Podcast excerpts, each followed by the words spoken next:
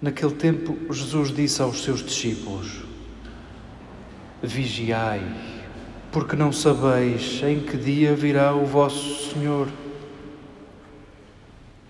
Compreenda isto. Se o dono da casa soubesse a que horas da noite viria o ladrão, estaria vigilante e não deixaria arrombar a sua casa.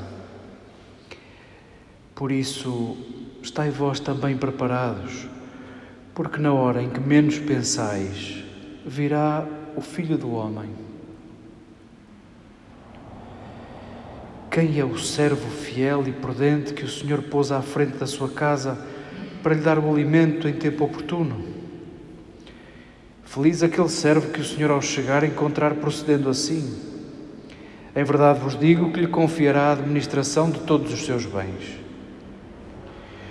Mas se o servo for mau e disser consigo: O meu senhor demora-se, e começar a espancar os companheiros, a comer e beber com os ébrios, quando o senhor daquele servo chegar, em dia em que ele não espera e à hora em que ele não pensa, expulsá-lo-á e dar-lhe-á a sorte dos hipócritas aí haverá choro e ranger de dentes.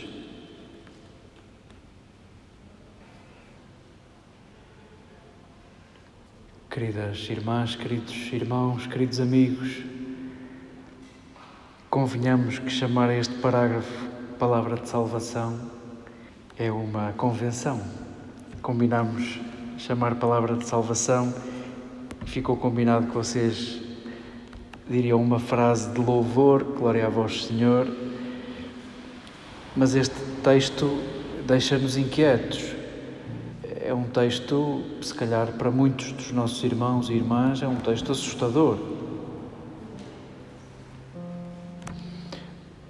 Sem demorar muito tempo, vamos por partes. Quando algum texto da Escritura vos meter medo, está na altura de voltar a lê-lo porque nenhum destes textos é para nos meter medo. O medo não faz connosco nada. Eu costumo dizer, desculpa se isto pode parecer um abuso, mas cada vez mais me convenço disto. O contrário da vida não é a morte, porque quanto mais vivemos, mais nos apercebemos que a morte faz parte da vida. O contrário da vida é o medo. O que é que não deixa viver?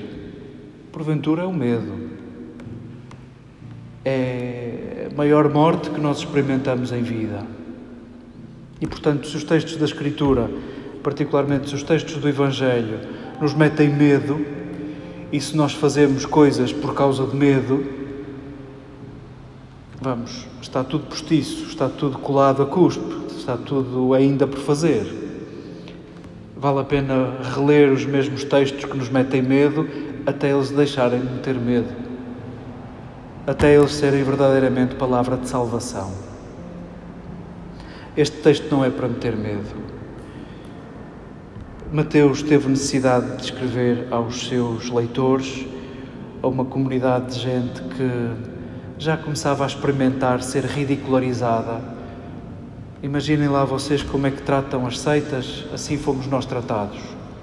Porque começamos a seguir aquele judeu marginal, aquele Jesus nazareno, da Galileia. Era um rabi como os outros, mas depois aquilo era tanta gente de segunda a segui-lo que passou a ser olhado com muita desconfiança. Era gente desclassificada que andava com Jesus e isso não abonava nada ao seu prestígio. E Mateus teve que escrever a uma comunidade de gente ridicularizada. Esses dessa nova seita, esses que seguiam esse Nazareno. E em certa medida os leitores de Mateus pedem-lhe: diz-nos que nós não estamos enganados. Vá lá, diz-nos que não estamos enganados, que não seguimos esse Nazareno à toa. Diz-nos que Ele é o nosso Messias, aquele que esperávamos. E sim, o propósito de Mateus é animar uma comunidade dizendo-lhes: de facto, não estamos enganados. Escapa-nos, Jesus escapa-nos aos nossos, ao que tínhamos previsto, aos nossos preconceitos, àquilo que nós esperávamos. Mas sim, é esse. Aliás, Jesus é esse Messias indomável. E sim, Mateus tem necessidade de falar aos seus leitores do fim dos tempos, do fim da vida, do fim da história. Mas não é para os aterrar de medo sobre a destruição da vida, a destruição do tempo e a destruição da história. Pelo contrário, tal como Jesus, quando falava de fim, falava de finalidade. E sim, queremos lembrar a finalidade da nossa vida, a finalidade do tempo, a finalidade da história. E se quiséssemos a frase de Jesus, eu vim para que tenham vida e a tenham em abundância, já está dito qual é a finalidade da vida. É gerar mais vida, é ampliar-se, é não ficar na mesma, é caber nos corações de outros, é ampliar-se para lá das minhas medidas, é não acabar. E vamos. Essa é a finalidade.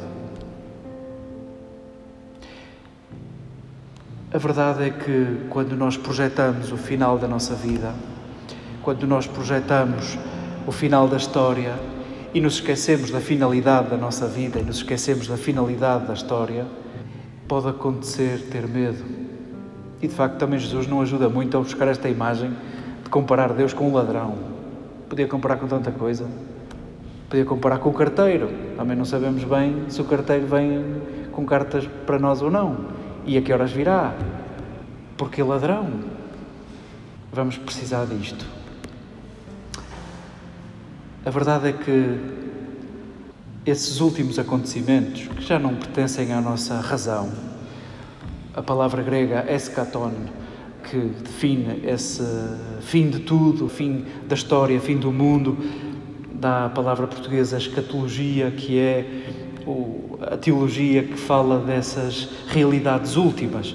A verdade é que a percepção que nós temos disso condiciona o nosso dia presente, o nosso tempo. A forma como nós olhamos o fim da história condiciona o agir do dia de hoje. Muitos de nós vivem com a certeza de que vão ser recompensados no fim. E isso faz com que suportem todos os tormentos. Muitos acham que no fim hão de receber uma recompensa de bom comportamento e por isso permanecem no mesmo comportamento, permanecem naquilo a que chamam virtude e num treino diário a não sair desse caminho. Outros vivem com medo para não serem, nesses, nesses últimos dias, condenados, para não ficarem sem direito a habitar junto de Deus e vivem uma amargura a vida inteira, um medo de serem condenados. E bom, já está. A percepção e aquilo que projetamos para esses últimos acontecimentos condiciona o nosso agir diário e até a forma como nos olhamos uns aos outros. Este texto não é para nos meter medo e que bom seria que ele, desde já, nos retirasse o medo do grande encontro. Aliás, querido leitor, que é que pensas que vais encontrar? Poderia perguntar-nos Mateus: vais encontrar esse juiz implacável que vai examinar a tua vida ao milímetro? Ou vais encontrar o teu dono? aquele a quem deste a tua vida, aquele que condicionou tantas das tuas escolhas, aquele que tu buscas a vida inteira. Porventura, é esta segunda resposta à nossa.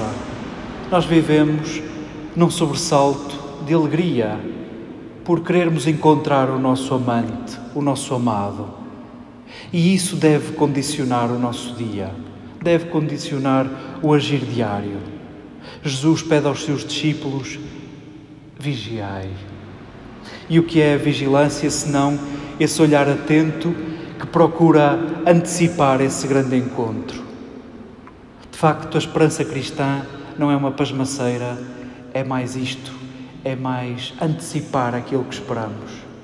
E sim, esse grande encontro de Deus face a face, isso de quando Deus for tudo em todos, é a razão maior da nossa alegria.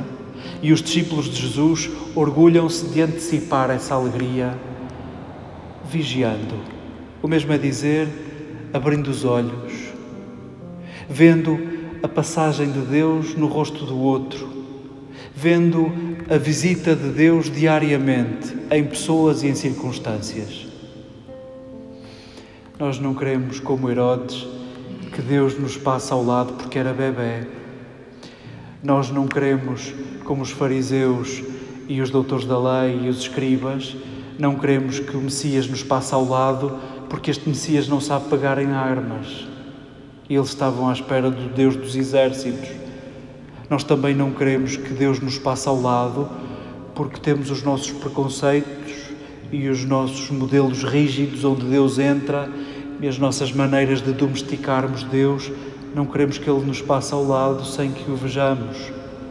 E para isso queremos treinar o nosso olhar. O mesmo é dizer, queremos rever as nossas certezas e a forma como não deixamos que Ele entre, a forma como não deixamos que Ele nos visite. Ele que habita cada um de nós, Ele que habita o próximo, que te visita diariamente. Possa este texto estimular-nos a acabar com o medo, a dissolver o medo. Possa este texto esfregar-nos os olhos, devolver-nos lucidez e antecipar com alegria o encontro mais esperado